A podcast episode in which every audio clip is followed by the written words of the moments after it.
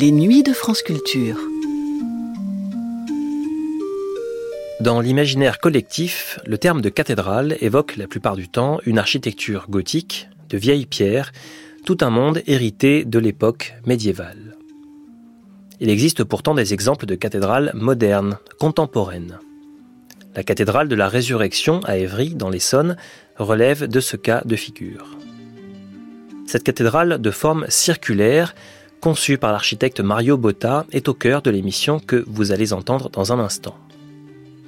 Dans ce numéro de l'émission Les îles de France, réalisé à l'occasion de l'inauguration de l'édifice en 1996, plusieurs voix se répondent pour évoquer la singularité de ce lieu de culte au cœur d'une ville nouvelle. Mario Botta lui-même, ainsi que le prêtre Alain Bobière, vicaire général du diocèse d'Évry, le maire d'Évry, Jacques Guyard, la compositrice Edith Canad Chizy, ainsi que Claude Mollard, maître d'œuvre de la construction de la cathédrale. Une voix plus critique se fait entendre également, celle du journaliste Félix Tchoka de la revue Témoignages chrétiens, publication emblématique d'un catholicisme engagé à gauche. L'argent de la construction de la cathédrale n'aurait-il pas pu être employé différemment, par exemple pour le service des plus pauvres? L'argument est balayé par Alain Bobière, mais l'échange illustre bien le caractère souvent vif des controverses et des débats qui agitaient encore les courants intellectuels du catholicisme français dans ces années 1990. Ce que l'on appelait alors la nouvelle évangélisation voulue par le pape Jean-Paul II était donc loin d'être consensuelle. Mais laissons donc la parole aux intervenants de ce programme, un numéro de l'émission Les îles de France, diffusé pour la première fois sur France Culture le 8 avril 1996. Thank you.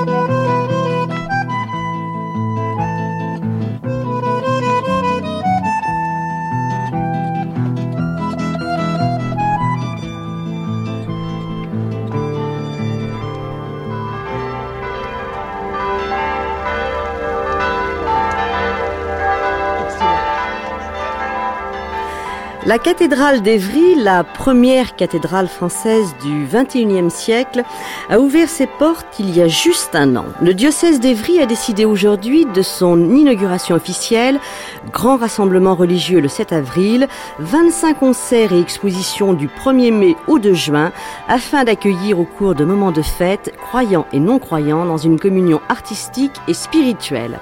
Seule cathédrale construite en France depuis plus d'un siècle, elle est l'œuvre de l'architecte suisse Mario Botta. Édifiée dans la tradition des bâtisseurs de cathédrales, elle a exigé la mobilisation et la générosité de près de 300 000 donateurs.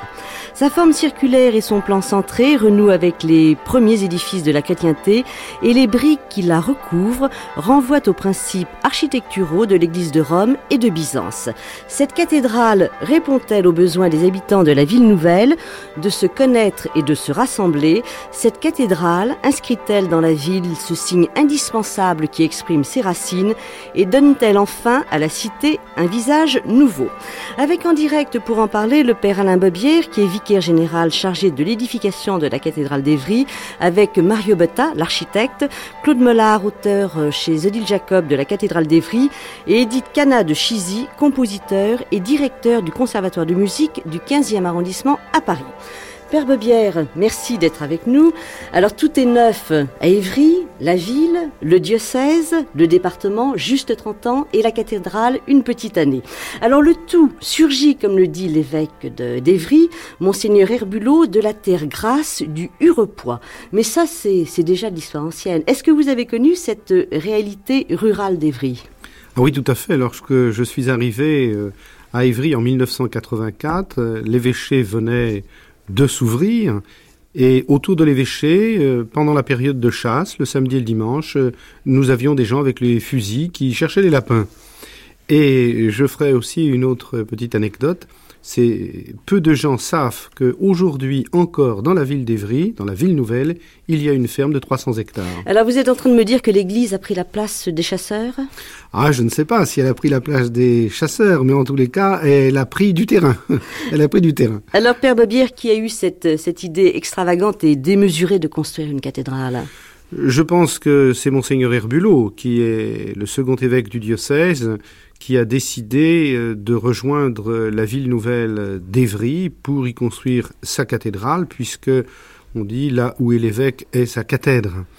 Et c'est en 1982, 80, oui, 82 que les travaux de l'évêché ont commencé et ensuite que les travaux euh, de la cathédrale commenceront et débuteront après toute euh, une réflexion avec différents architectes. Alors cinq ans de réflexion, c'est ça? Et, Cinq ans de réflexion, cinq ans d'études. Cinq années de travaux Cinq années de travaux, cinq, cinq, exactement. Est-ce que vous diriez de, de Monseigneur Herbulot, qui ne peut pas être avec nous aujourd'hui, qu'il est l'évêque le plus heureux de France aujourd'hui? Ah, c'est certainement, je pense, un évêque heureux, parce que c'est un évêque euh, qui marquera, euh, de par, euh, je pense, la pastorale qu'il a mis dans le diocèse et de par les bâtiments qu'il met au service de la vie de ces diocésains, dont la cathédrale, euh, je pense qu'il est profondément heureux. Alors, Père Bobier, rapidement, il y avait un, terrain possible, qui était donc les, terres grasses donc, de, ce, de ces départements. Nous sommes au port de Paris, on le rappelle, une quarantaine de kilomètres. Oui, 30 kilomètres, exactement. Alors, il y avait un terrain à prendre, il y avait aussi une place à prendre? Il y avait un terrain à prendre, il était urgent de le prendre parce que dans la construction de la ville, au fond, nous avons construit assez tard.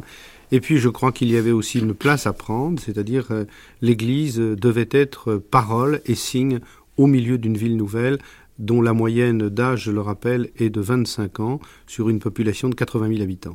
Alors Mario Bottal, l'architecte suisse, s'est vu confier la, tâche écrasante de construire la, seule cathédrale du XXe siècle.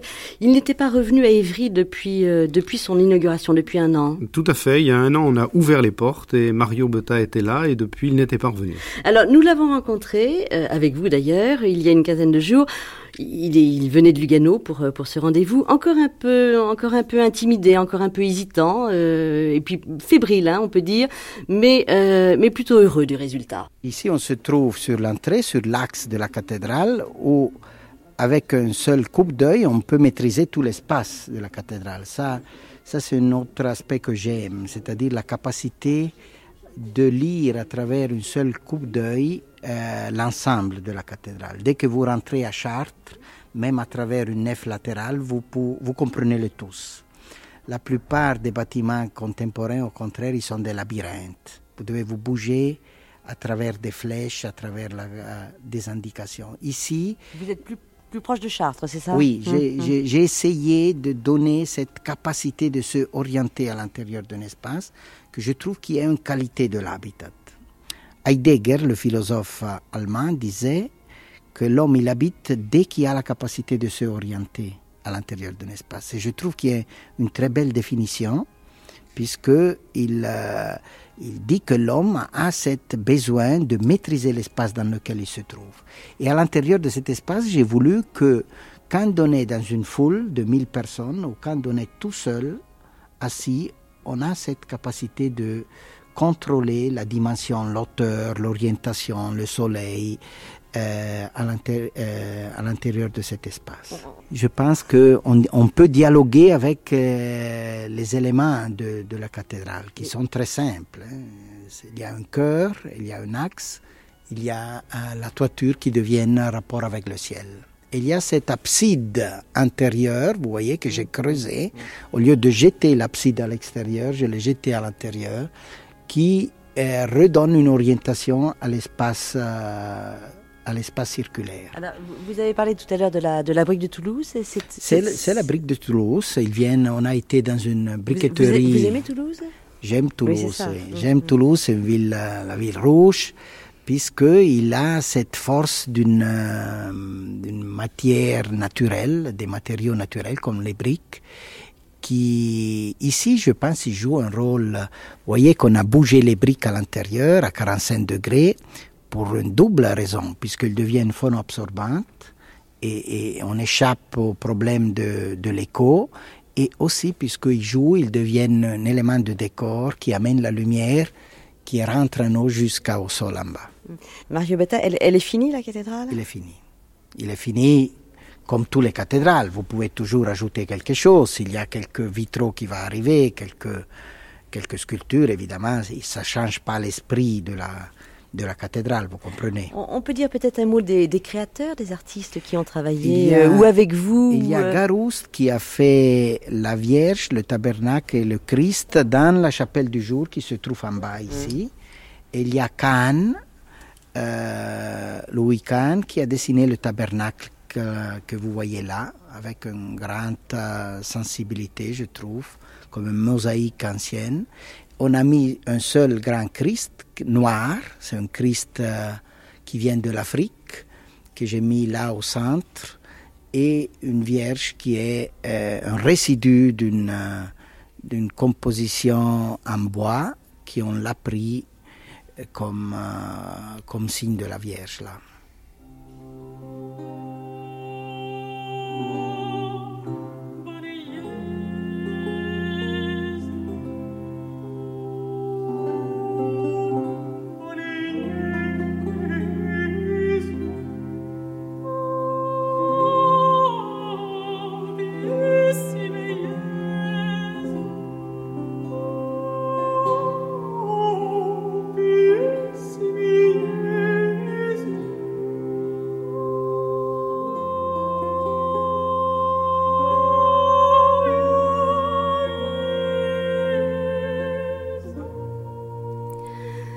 Est-ce que vous êtes aussi affirmatif que Mario Botta La, la cathédrale d'Evry est, est achevée? Elle est inaugurée, ça on le sait, mais est-ce qu'elle est achevée? Elle n'est pas tout à fait achevée parce que nous travaillons aujourd'hui à, à deux grandes décorations. La première, euh, c'est le vitrail central avec les vitraux euh, euh, d'ouverture plus restreinte et le chemin de croix. Ce sont en effet les, les deux, je dirais, les deux signes encore de piété que nous avons à, à mettre dans la cathédrale. Enfin, disons qu'elle est achevée pour l'architecte, c'est ça? Pour l'architecte, elle est achevée, quoique... Le travail est accompli. Quoique les vitraux, dans, nous avons des difficultés avec Mario Botta sur les vitraux. Qu'est-ce qu'il vous fait comme que, histoire? Oh, il ne nous fait pas des grandes histoires. Lui voudrait euh, plutôt mettre euh, une pierre euh, qui laisserait passer la lumière à la place des vitraux, alors que nous, nous sommes beaucoup plus avec une tradition, je pense, très très occidentale, très très européenne, euh, moins moins orientale. Nous sommes pour des vitraux iconographiques représentant des scènes de la résurrection, puisque la cathédrale s'appelle cathédrale de la résurrection. les, les hommes d'église sont moins sensibles à la lumière que les architectes? C'est-à-dire que la cathédrale est aussi une catéchèse pour ceux qui viennent. Alors la cathédrale de Mario Botta, elle est fort belle, mais certains nous disent aussi une certaine austérité. Et je pense que l'iconographie fait partie de la catéchèse, euh, fait partie du visuel, et je crois que les gens ont besoin de voir euh, euh, et, et, par le fait même de toucher. Claude Mollard, vous avez été maître d'œuvre de la, de la construction, enfin un des maîtres d'œuvre, et vous, vous êtes l'auteur... Un des. Un des. Un des. Et vous êtes l'auteur d'un ouvrage qui sort aujourd'hui, en fait qui est sorti il y a quelques jours chez Odile Jacob, La cathédrale d'Evry. Alors, euh, vous, vous, parlez, euh, le père Babière vient de parler peut-être de l'austérité d'édifice. Vous, vous décrivez cette cathédrale comme euh, une tour, voire un donjon d'extérieur. C'est vrai qu'il y a une approche différente selon qu'on l'aperçoit de l'extérieur ou de l'intérieur. Et à l'extérieur, euh, c'est un beffroi, effectivement, c'est un, une sorte de grande tour euh, qui réunit, réussit une sorte de synthèse parce que c'est à la fois l'abside, euh, le corps du bâtiment et le clocher réunis dans un, dans un bâtiment circulaire. Alors, est-ce qu'elle exprime un esprit de résistance de l'Église? Euh, on peut le penser à la première approche. On peut le penser à la première approche parce que c'est une tour, mais en même temps, euh, c'est un bâtiment circulaire, donc qui incite à la promenade et je dirais même une On- on promenade on infinie. Oui, on s'enroule autour du on bâtiment. s'enroule autour du Hein? bâtiment et lorsqu'on entre dedans, alors on a une sorte de révélation. Une sorte de révélation. Et pour moi, euh, on a une grande chance d'avoir travaillé avec euh, Mario Botta, qui est un très grand architecte et qui nous euh, met en relation, au fond, avec la grande série des grands architectes de l'art sacré du siècle, c'est-à-dire les Le Corbusier avec Ronchamp, les Matisse avec la chapelle des Dominicaines de Vence. Et puis après, il y a eu une interruption. Pendant 30 à 40 ans, l'Église a, joué caché, si je puis dire.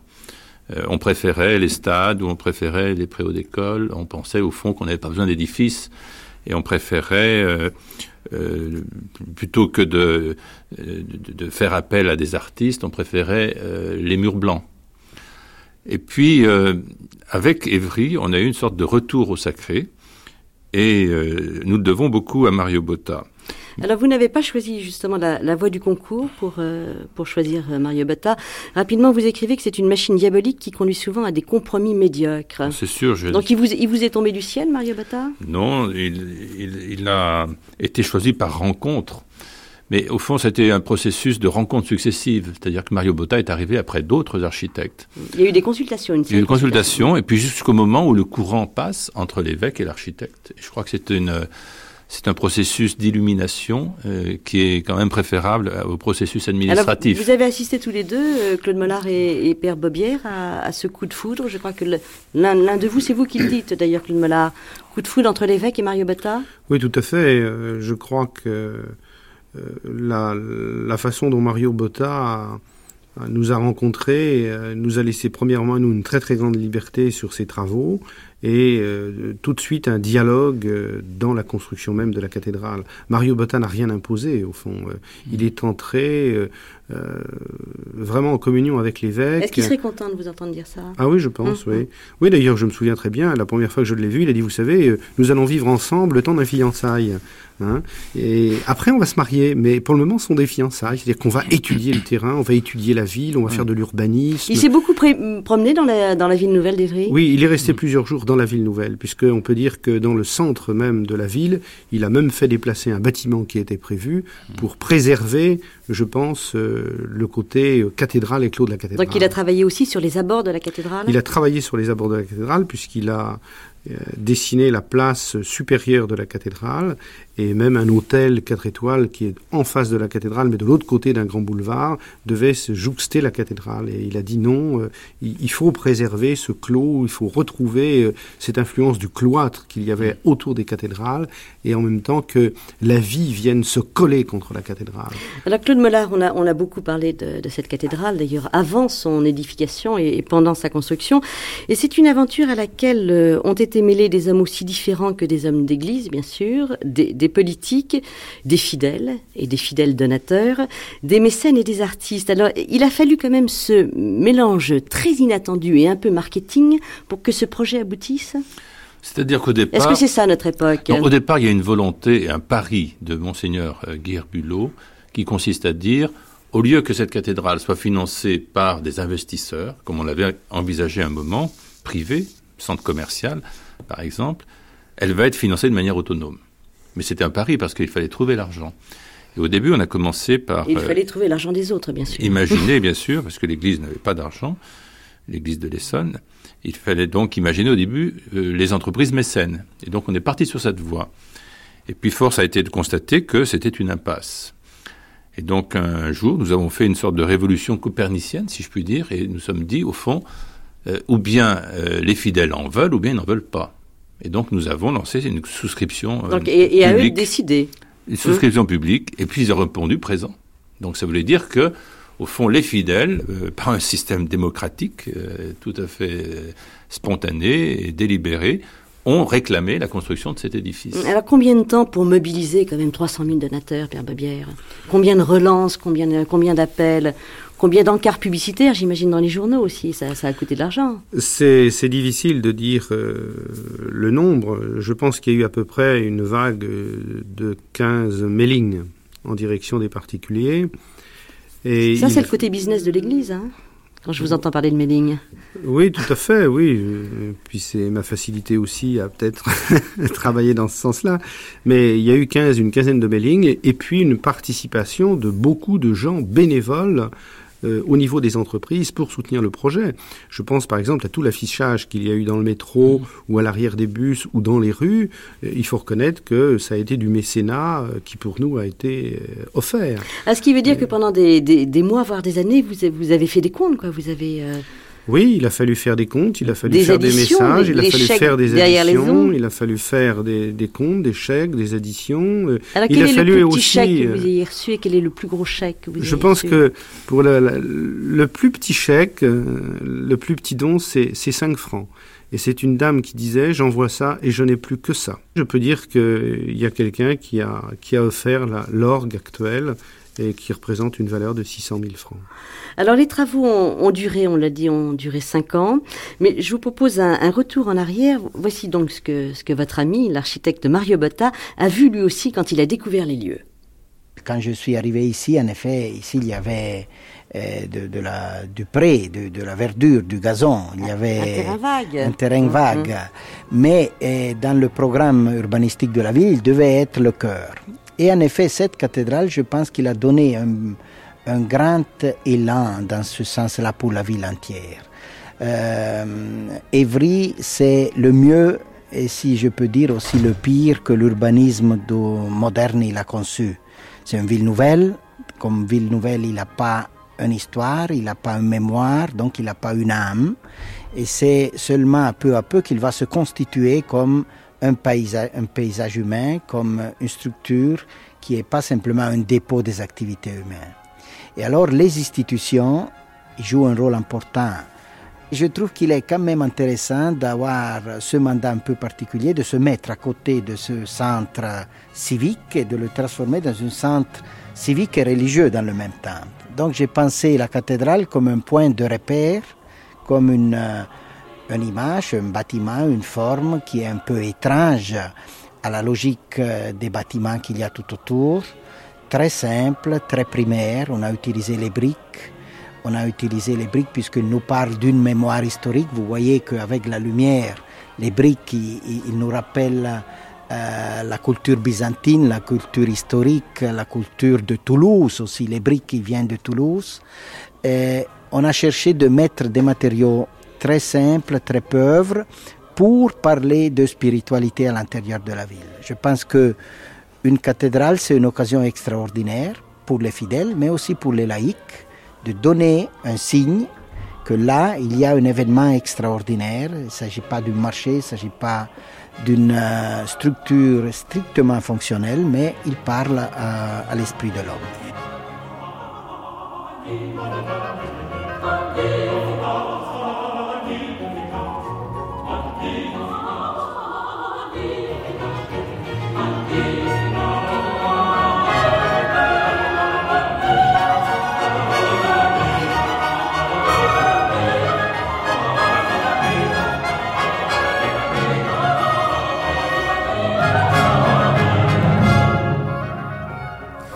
Claude Mollard, il a fallu trouver 75 millions de francs donc pour, euh, pour édifier cette cathédrale.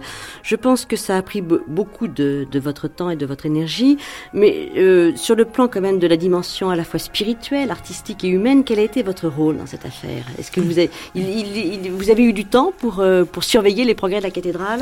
Je m'en suis pas mal occupé, oui c'est vrai, pendant huit ans au départ, j'ai, euh, avec l'évêque et le père Baubière, j'ai souhaité que euh, on consulte les artistes, par exemple, parce que euh, je souhaitais que cette cathédrale, et nous souhaitions tous, elle se situe dans l'histoire des cathédrales, donc dans un, contexte artistique, culturel de très haute qualité. Nous nous sentions comptables un petit peu de la qualité de ce que nous allions faire, parce que nous avions des ancêtres illustres, et nous ne pouvions pas décevoir. Et donc, nous avions d'emblée penser que les artistes avaient quelque chose à dire. Pas uniquement catholiques, d'ailleurs, des artistes aussi bien agnostiques, euh, juifs, euh, etc. On a fait un séminaire et des choses importantes ont été dites. Et puis ensuite, il y a eu euh, cet aspect de, financement, effectivement, là, j'ai souhaité à un moment que le mécénat joue un rôle important, et puis j'ai constaté après avoir consulté Alain Dominique Perrin, le PDG de quartier, qui était le président du, comité de parrainage de la cathédrale, que dans les années 90, finalement, le mécénat euh, rencontrait des difficultés, je pensais qu'il fallait s'orienter différemment. Donc ça a été l'opération de marketing direct. Alors c'est un vilain mot qui en fait veut dire simplement souscription publique. Mais encore faut-il trouver les méthodes. Et là on l'a fait avec euh, un organisme qu'on a trouvé, qu'on a choisi, qui était Cause Première. Puis ensuite l'évêché a pris le relais. Et puis donc moi c'était ça mon rôle, c'était de lancer, puis ensuite que l'évêché prenne le relais. Est-ce qu'il a fallu aussi euh, par moment euh, séparer les gens qui s'opposaient, dédramatiser? Bah, Parce que je, je, crois savoir. Il y a eu des oppositions. Vous vous, êtes fait de, de ce inimitié quand Dès qu'on entreprend quelque chose, on se fait des, des inimitiés. Dès qu'on sort de, de l'ordinaire, on se fait des inimitiés, mais on se fait également de très fortes amitiés. Depuis quand est-ce qu'on avait euh, construit une, une, cathédrale, Père Babière? La, la, dernière remontée à, à, quand? Sur le sol de, de France, euh, la dernière grande cathédrale, c'est Gap, c'est-à-dire à peu près un siècle. Un siècle. Et, et, et, la plus grande, c'est Amiens, c'est ça? Je Oui, crois. Amiens est une des plus grandes cathédrales en, en volume et en surface, avec euh, un très très beau labyrinthe. Et l'originalité qu'elle est toute blanche, parce qu'avant la Révolution, les chanoines qui disaient l'office n'y voyaient pas clair, ils l'avaient fait peindre en blanc.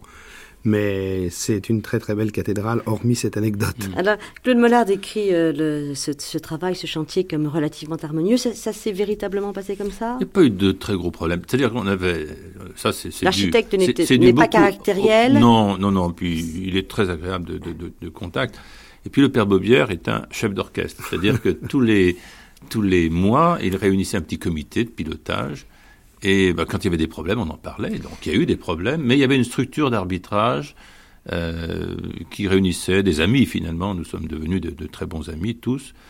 Et euh, quand il y avait des problèmes, il y avait une structure pour les trancher. Alors, Père Babia, vous, vous, êtes toujours intéressé à l'architecture? Ma, maman me disait l'autre jour que quand j'étais tout petit, je voulais devenir architecte. Alors, je ne sais pas si c'est quelque chose qui est ressorti plus tard, mais oui, j'aime beaucoup l'architecture. C'est vrai que j'aime beaucoup l'architecture d'avoir travaillé à la cathédrale, ça m'a refait voir et étudier l'architecture religieuse.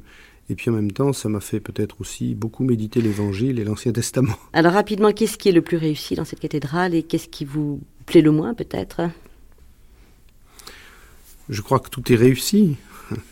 Euh, ce que je trouve surtout de très très réussi, c'est la chapelle du Saint-Sacrement, c'est-à-dire cette chapelle ouverte en permanence, on peut venir prier. Il y a là euh, un lieu de paix et d'intimité extraordinaire. Euh, ce qui serait peut-être le moins réussi, ben elle est trop petite. elle est trop petite. Nous aurions mis 300 places de plus. Il y a une capacité de 1000 places à peu près. Oui, au sol 1000 places avec les tribunes, puisqu'il y a deux étages, on arrive à 1400 mais il y aurait 300-400 places de plus. Euh, on a peut-être été un peu timide. Mais il faut peut-être pousser les murs alors, non? Ça, oui. ça, serait compliqué.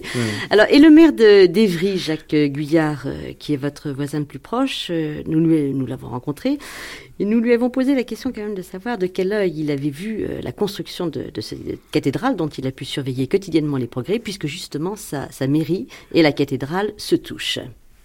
Quand l'Église, euh, l'évêque de l'Essonne a décidé de construire une cathédrale, euh, il m'est apparu que ça venait très bien dans, l'histoire de la ville. Nous étions en train de concevoir un centre-ville. Je venais de décider d'y mettre euh, la mairie qu'on reconstruisait, la chambre de commerce qui s'était construite à côté, et j'ai trouvé que la, cathédrale faisait partie de l'ensemble. Si on veut qu'une ville nouvelle retrouve des racines, ça s'insère dans une dans, l'histoire d'un pays et d'un peuple, euh, il faut qu'on y retrouve un certain nombre de symboles avec l'architecture de leur temps, mais des symboles qui, eux, sont de longue durée.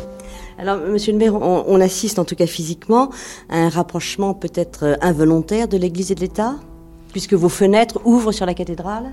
Mes fenêtres, c'est un rapprochement, non, non, c'est un rapprochement volontaire des symboles de la puissance publique et des symboles de la vie spirituelle. Euh, savez, dans, tous les villages de France, euh, l'église et la mairie et l'école sont souvent sur la, même place. Et c'est un peu ce qu'on a voulu faire ici. On a l'université, l'église, la mairie, la chambre de commerce, c'est-à-dire les quatre fonctions de l'homme. Et je trouve, moi, qu'un cœur de ville, c'est un endroit où toutes les fonctions humaines se retrouvent. Est-ce que ça veut dire que pour autant que la ville nouvelle est achevée? Oula, il nous reste encore beaucoup à faire. Euh, beaucoup à faire. On a encore à construire on a encore à construire, mais surtout on a à avoir l'épaisseur de temps qui fait que tout ça prend une unité. Alors cette cathédrale a fait couler beaucoup d'encre. Est-ce que vous avez arbitré les polémiques? Quel point de vue est-ce que vous avez donné à ce moment-là? Non, moi, je, vous savez, en France, la situation euh, de droit est simple. Il y a la loi de 1905 qui fait qu'une collectivité ne peut pas participer au, financement d'un lieu de culte. Donc, nous avons vendu du terrain très bon marché, mais comme nous le faisons d'ailleurs pour tous les bâtiments de culte, quelle que soit la religion. Et puis ensuite, nous avons travaillé ensemble pour que le paysage de ce cœur de ville soit aussi beau que possible mais dans le, la totale, euh, dans le total respect de l'indépendance de chacun. Alors beaucoup se sont euh, émus d'une euh, peut-être d'une dépense aussi élevée à un moment où on aurait pu peut-être aiguiller ce, ce, budget sur d'autres priorités.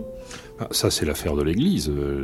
Les fidèles, le diocèse de l'Essonne a choisi de construire une cathédrale. C'est l'affaire des, des, fidèles. Je constate d'ailleurs qu'en ce moment, il y a une euh, peut-être liée à la crise, mais euh, si je puis dire, l'immobilier religieux se porte euh, plutôt bien. Euh, on a construit sur Évry ces dernières années euh, une synagogue, une mosquée, une cathédrale. Les Mormons ont construit une église, les Adventistes une autre, euh, et une pagode est en train de démarrer. Donc, vous diriez que c'est une, je mets le mot attraction entre guillemets, mais une attraction pour la vie nouvelle d'Évry, cette cathédrale? Ah, je crois que c'est un signal fort. Euh, il y a d'ailleurs pas mal de touristes euh, qui viennent la voir, parce que, en plus, euh, l'architecture de Mario Botta est vraiment, je crois, une architecture contemporaine, ce qui, pour une cathédrale, n'était pas évident du tout. Dans dans l'imaginaire collectif, la cathédrale, c'est ou roman ou gothique en France, et Mario Botta a eu le, courage de vraiment d'inventer un- une image tout à fait, tout à fait nouvelle, et je trouve. Belle et, forte. Je trouve l'intérieur de la cathédrale très très beau. Et l'extérieur? L'extérieur se discute davantage. L'idée de mettre des arbres sur le toit est une euh, idée extraordinaire. Euh, mais dans l'ensemble, vraiment, la plupart des gens qui viennent la voir la trouvent belle.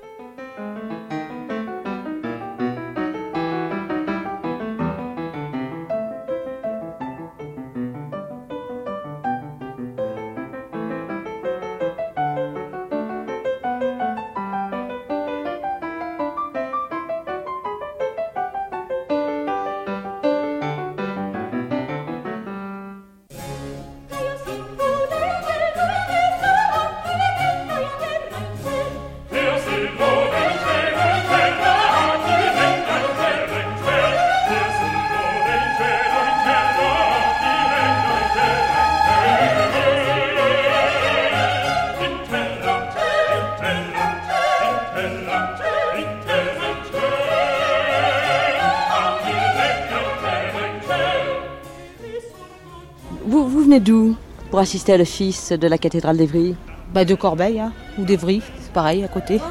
Je suis Corbeil ou Evry, j'ai les deux. Alors, racontez-moi un peu ce que le bouleversement qu'a apporté cette cathédrale, peut-être dans, dans la ville nouvelle. Vous l'attendiez? Bah je sais pas, oui on l'attendait hein, parce qu'ils ont tellement parlé donc euh, voilà. Elle vous a surprise dans son architecture? Oui un peu mais elle est jolie, Moi, je la trouve jolie. Moi j'aime bien. Elle a trouvé sa place dans la ville nouvelle? Oui, oui parce que c'est dans le oui dans la ville nouvelle mais dans le vieux Evry ça aurait pas été. Parce que c'est pas du tout le même. euh, Mais elle est jolie mais de préférence je préfère l'église, euh, la vieille église, dans le vieux Evry. Je sais pas si j'ai tout fait là-dedans, mes communions et tout, mais c'est vrai que je préfère la vieille église. Le plaisir, c'est de voir que les gens, dans un certain sens, ils se sont repacifiés avec l'architecture moderne. L'architecture moderne, dans les décennies passées, quelquefois, ils sont devenus, euh, il est devenu violente et les gens, ils étaient hostiles à l'architecture contemporaine, à l'architecture moderne. Aussi faute des architectes. Alors ici, je vois qu'il y a un, euh, feeling qui passe.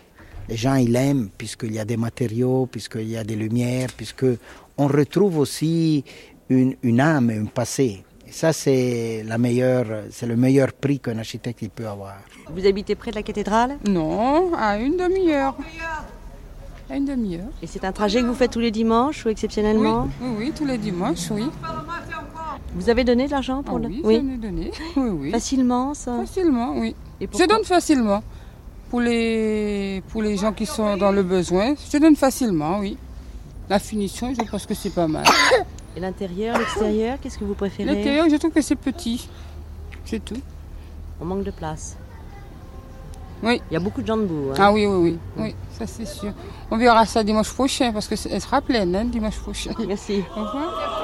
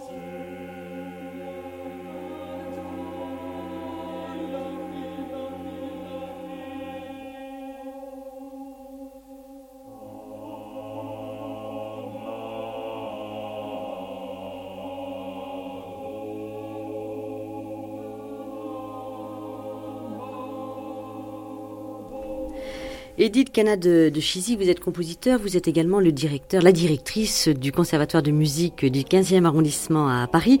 Et ce qu'on entend est une pièce a cappella que, que vous avez composée il y a déjà un petit moment? Oui, j'ai composé en 93 euh, sur des poèmes de Saint-Jean de la Croix.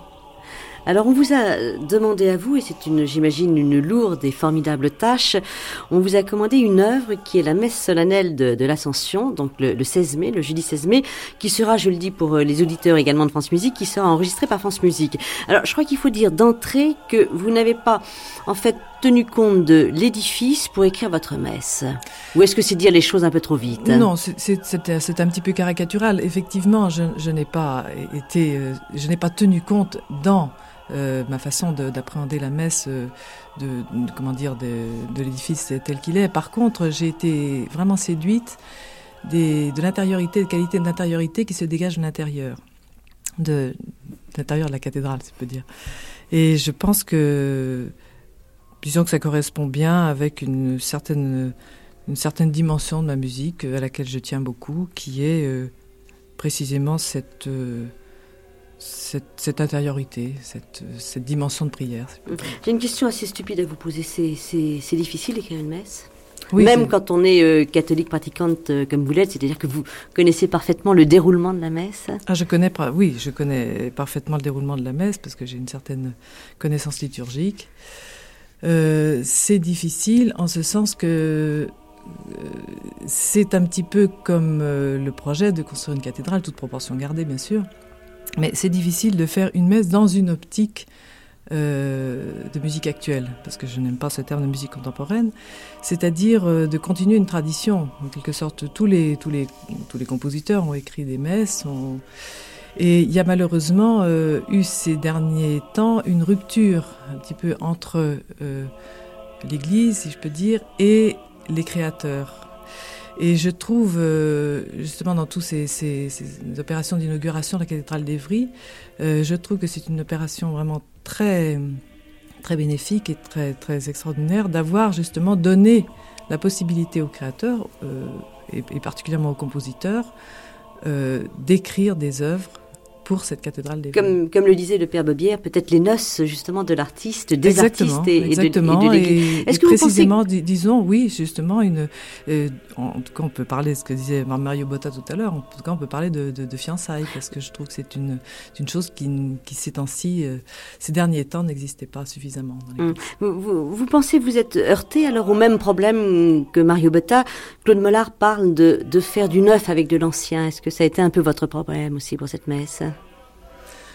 Euh, non, parce que je, je, n'aime pas tellement justement cette, ce, faire faire du neuf avec de l'ancien. Je, préfère parler de tradition, de continuité d'une certaine tradition euh, qui se transmet.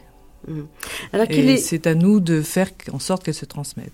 Alors certaines voix se sont élevées au moment de, au moment de ce projet, trop, trop coûteux pour euh, les uns, inutile pour les autres. Et parmi d'ailleurs les, les non-croyants comme, euh, comme parmi les croyants, c'est le cas de Félix euh, Tcheka, je vous propose son, son, témoignage. Il est responsable du service religieux à témoignage chrétien.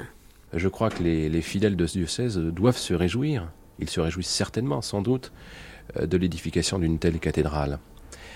Euh, maintenant, quand on nous dit qu'elle a coûté X millions, je, ne sais plus, on, dit 65 millions uniquement pour la, la cathédrale elle-même, euh, sans compter donc euh, le reste qui est le Centre national des arts sacrés, etc., sans compter également, je crois, une, une, une, aile destinée au secteur de la ville d'Evry proprement dite. Bon, 65 millions de francs, c'est une belle somme. Est-ce que cet argent recueilli n'aurait pas pu servir à autre chose. Et vous pensez à quoi quand vous dites autre chose? À l'entretien peut-être d'ailleurs des, des, cathédrales existantes? Pourquoi pas? Et puis aussi euh, Il y a dans priorités des efforts de, oui, de, de solidarité, euh, solidarité euh, dans, à l'égard du tiers-monde, mais également solidarité dans notre pays. Alors, je sais aussi que ces sommes recueillies ne l'auraient pas été si on avait dit aux donateurs généreux euh, que ces sommes donc euh, seraient allées euh, pas, dans, dans, le domaine de, de, la solidarité par exemple à l'égard des plus démunis. Est-ce une raison pour, euh, pour recueillir ces sommes et euh, construire une cathédrale? C'est simplement la question qu'on peut se poser, que l'on peut se poser. Il n'y a là aucun, aucun esprit polémique, hein, bien entendu. Mais la réflexion d'un chrétien bah, La réflexion d'un chrétien, est-ce que nous avons besoin d'un bâtiment approprié, par exemple? Voilà, c'est une question qu'on peut se poser. Ne peut-on pas prier euh, dans le métro, dans l'autobus, dans sa chambre, en marchant? Est-il besoin aujourd'hui d'avoir un bâtiment pour prier? Euh, Puis d'autant plus, je le répète, que ce bâtiment existait déjà. Une dernière petite remarque, toujours sans esprit polémique, j'insiste beaucoup là-dessus. C'est un bâtiment qui va, je crois, qui a une contenance de 1300 personnes.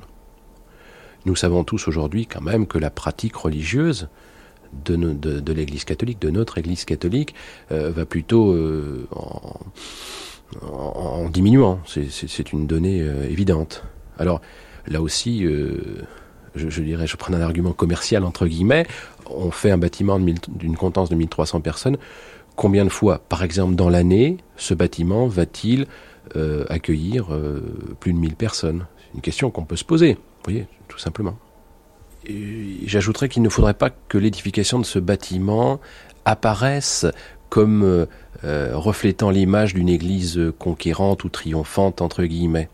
Je crois que ça serait là la pire des choses qui puissent euh, arriver aux, gens qui ont souhaité cette édification. Bah, je répondrai tout d'abord que je trouve que ce journaliste s'est fixé à une époque donnée, j'ai l'impression. Il doit avoir à peu près 30 ans de retard dans l'analyse, mais je ne veux pas engager non plus une polémique avec lui. Mais on n'est plus en 68, on n'est plus en 68. Je dirais ça, et qu'aujourd'hui, on parle beaucoup de la, quand même de la visibilité de l'Église, des repères, etc. Des signes, que Mais, euh, Madame de Ce que disait Madame mmh. tout à fait. Je dirais que c'est vrai qu'on peut toujours donner l'argent aux autres, mais euh, l'argument, moi, que j'avance, est de dire que pendant dix ans, nous avons donné du travail à un tas d'entreprises. Et est-ce que ça aussi, c'est pas à prendre en compte? À une époque où beaucoup de gens sont sans travail, où beaucoup de gens euh, sont confrontés au chômage, eh bien, le chantier de la cathédrale a donné du travail pendant dix ans à un certain nombre d'entreprises, c'est-à-dire à un certain nombre d'hommes et de femmes. Alors, Claude Mellard, l'Église créateur d'emplois? Oui, créateur d'emplois et en même temps créateur d'histoire. Parce que euh, Georges Duby l'explique, lorsqu'on a construit Notre-Dame de Paris, il y avait des voix euh, du côté de la Sorbonne qui s'opposaient à cette construction. Et on disait, il vaut mieux faire euh, des hôpitaux, mieux s'occuper de charité, déjà. Et si on les avait suivis, on n'aurait pas les 50, les 100, les, les, 500 cathédrales qui sont un fleuron de notre civilisation. Mmh. Et si on avait écouté les détracteurs du Centre Pompidou, on n'aurait pas également le Centre Pompidou. Donc on n'aurait pas de patrimoine, on n'aurait pas d'histoire, on serait sans racines. Qu'est-ce que ça veut dire? Et puis je dirais aussi que personnellement, il m'arrive de prier dans le métro, je ne le prends pas souvent, mais de prier dans ma voiture, de prier dans ma chambre, et de prier, oui, il m'arrive de prier. Mais n'oublions pas que Église veut dire communauté, veut dire rassemblement. Et je crois que le propre de l'Église, justement, c'est de rassembler les hommes. Alors, est-ce que la cathédrale commence à répondre à cette fonction, justement, de, rassemblement des fidèles? Tout à fait. tout à l'heure, quand je disais qu'elle était trop petite, euh, elle est trop petite à l'heure actuelle. C'est-à-dire que tous les dimanches, cette cathédrale est pleine. Il ne faut pas oublier que dans la ville d'Evry, même, on parlait du chiffre de 1000, eh bien, il y a 1000 baptêmes par an un petit chiffre, hein. et que 35% de la population est à l'école, avec une participation des jeunes très très forte dans nos liturgies, dans des tas d'équipes, euh, d'aumôneries et autres. Et ce, ce rassemblement des jeunes dans notre cathédrale, eh bien, on peut le constater, je dirais, presque toutes les semaines. Alors, Claude Mollard, est-ce que cet argent n'aurait pas pu aussi servir à entretenir des cathédrales déjà existantes et, en, mauvaise, en mauvaise forme? Absolument pas. Parce que les cathédrales existantes, elles sont propriété de l'État et les citoyens payent déjà l'impôt pour les restaurer. Donc là, c'est un autre, une autre. Cette cathédrale, elle a été voulue par des donateurs qui ont fait un acte de foi dans sa, dans sa construction. Et sur le budget, sur le coût, 60-70 millions de francs, j'ai calculé, ça représente 5-6 kilomètres d'autoroute urbaine. Alors, on peut préférer faire des autoroutes, bien sûr, mais qu'est-ce que c'est? C'est rien du tout. Hein, c'est un millième de l'ensemble des programmes d'autoroute des cinq dernières années. Edith Cana de, de Chizy, quand on dit que cet argent aurait pu répondre à, des priorités dans, dans le tiers-monde, qu'est-ce que, répond la, la, catholique que vous êtes? Ah ben, je, je trouve que c'est tout à fait. Disons que c'est, c'est, ça n'est pas du tout la même chose. Je pense qu'actuellement, on a. On a justement, de, dans l'époque où nous vivons, où nous vivons, nous avons d'autant plus besoin justement de signes forts, d'œuvres d'art qui témoignent de quelque chose. Et je pense que il faut absolument qu'il y, ait, euh, qu'il y ait une place réservée assez importante. Claude Mollard, euh, nous approchons de, de, la fin de l'émission. Euh, grande fête à Ivry euh, au mois d'avril et au mois de mai. Et Monseigneur Herbulot parle même de pendre la crémaillère. Mmh. Alors c'est vrai que la formule m'a un peu surprise. Ben, oui, parce que dans son esprit, cette cathédrale, elle, elle, est déjà ouverte depuis un an. Mais elle est, elle est inaugurée Elle est inaugurée dans quelques semaines. Euh, elle sera consacrée plus tard. Je veux dire que c'est un bâtiment qui vit, qui n'est pas achevé, qui va évoluer. Euh, des œuvres doivent être encore faites. Euh, la pratique de l'édifice, c'est quelque chose de vivant. Et donc, ce bâtiment de Mario Botta, d'ailleurs, il permet une adaptation. Et je crois que c'est ça une chose intéressante. Et puis, autour, la ville nouvelle n'est pas terminée. Le clos de la cathédrale n'est pas achevé. Ce qui est très important, je crois, d'un point de vue urbain et pour, pour le grand public, c'est cette cathédrale, elle apporte des éléments de solution euh, à l'urbanisme des banlieues. Parce que, au fond, il y a des problèmes de banlieues, il y a des problèmes de villes nouvelles, parce que on a toujours traité ces banlieues et ces villes nouvelles de manière euh, secondaire. Euh, sans, sans, grands édifices, sans, sans grands enfin, L'Église n'est pas la seule réponse quand même au problème bien des sûr, banlieues. Bien sûr, mais là, l'Église montre, montre une voie. C'est-à-dire que si l'on construisait... Pourtant que ce n'est pas une banlieue, Évry, c'est une ville non, nouvelle. Une ville nouvelle. Mais si l'on construisait dans chaque quartier dit défavorisé des chefs-d'œuvre, je vous garantis que ces chefs-d'œuvre seraient, seraient respectés et que ça donnerait du sens à ces villes et que les habitants qui y sont se sentiraient eux-mêmes respectés. Père Babière, dans, dans, quel esprit alors vont s'organiser ces, ces, fêtes d'inauguration? Et qu'entend Monseigneur Herbulot quand il parle de pendre la crémaillère? Il, que... il, entend, j'imagine, de rassembler le plus grand nombre possible de fidèles De rassembler le plus grand nombre de fidèles, mais aussi euh, d'hommes et de femmes et de jeunes, euh, pas forcément euh, croyants. on peut faire la fête ensemble, tous ensemble, autour d'un édifice qui veut être pour l'homme d'aujourd'hui une parole d'espérance. Alors je vous propose de nous retrouver une, une dernière fois à l'intérieur donc de cette cathédrale, toujours avec ce, son architecte Mario Botta, qui, vous allez l'entendre, n'en finit pas quand même de s'éblouir des effets de la lumière sur les briques et de s'interroger sur, sur l'avenir, le devenir du lieu qui semble aujourd'hui devoir lui échapper. La vraie forme de la ville, c'est de, dessinée par l'histoire. Alors nous, on a une histoire récente à Évry, mais on pourrait, avec des bâtiments symboliques, des, bâtiments métaphoriques, rappeler aussi qu'il y a le grand passé. Le grand, le grand passé, c'est un héritage de l'architecture contemporaine. Donc on ne part pas de zéro. Nous, on n'est pas né architecte, on est devenu architecte à travers un héritage culturel, à travers une mémoire, à travers le travail des autres, le travail des grands architectes du passé. Et je trouve qu'il est très beau que la cathédrale puisse nous parler de, euh, de mémoire historique.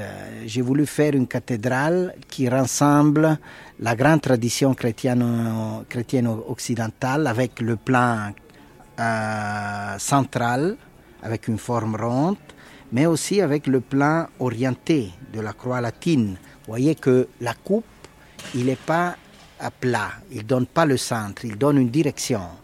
Donc, à l'intérieur du cercle, à l'intérieur d'un périmètre central, j'ai donné une direction qui est cet axe sur lequel nous on se trouve maintenant et qui conduit à l'hôtel au, cœur. Donc, dans un certain sens, c'est une expression moderne, mais plein, j'espère, du grand passé.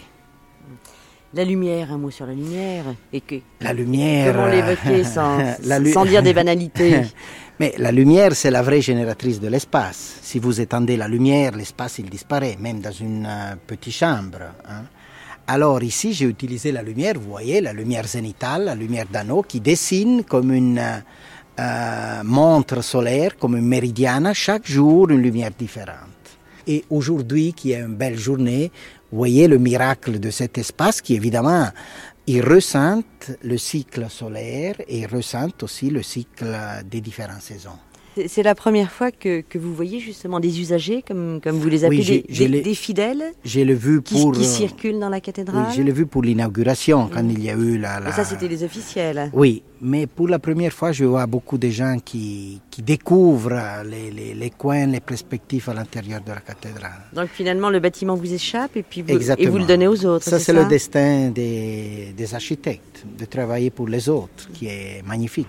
Euh... Peu à peu, je pense qu'un bâtiment comme une cathédrale, il a besoin d'un certain délai pour rentrer dans la vie, dans les costumes, dans l'utilisation de la ville. Il faut apprendre aussi à découvrir euh, un objet à l'intérieur de la ville. Peut-être que l'utilisation, il va aussi changer après, peu à peu. Euh, c'est une architecture, c'est un cadeau qu'on fait à l'humanité et chacun il doit s'approprier. L'histoire, il, il, nous montre aussi que l'architecture, quelquefois, il est tombé et certains monuments, ils sont restés vides, pas utilisés pour certains euh, temps, quelquefois des siècles, après on, on les a redécouverts. Ça, c'est la, la chance et le pouvoir de l'architecture, qu'il dure au-delà de la vie de l'homme, au-delà de la vie de l'architecte.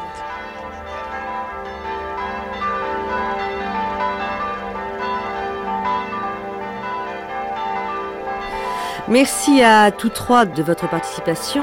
Documentation Myriam Collet, prise de son Laurent Macchietti et Patrick Marguerite, mixage Agnès Varnier, réalisation Viviane Noël. Cette émission a été diffusée pour la première fois sur France Culture le 8 avril 1996.